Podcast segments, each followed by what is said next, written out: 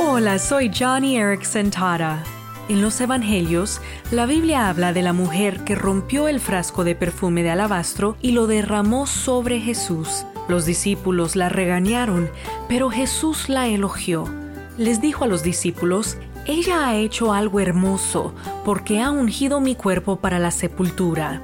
Luego, a los pocos días después de la muerte de Jesús, al menos tres mujeres fueron a la tumba vacía con especias aromáticas para ungir su cuerpo, pero Jesús ya se había ido. La lección aquí no pierdas la oportunidad para bendecir el cuerpo de Cristo hoy, no mañana. Sí, Jesús ya resucitó, pero nosotros somos su cuerpo. Por lo tanto, Jesús se deleita cuando animas a su pueblo, cuando ayudas a tus hermanos y hermanas en Cristo.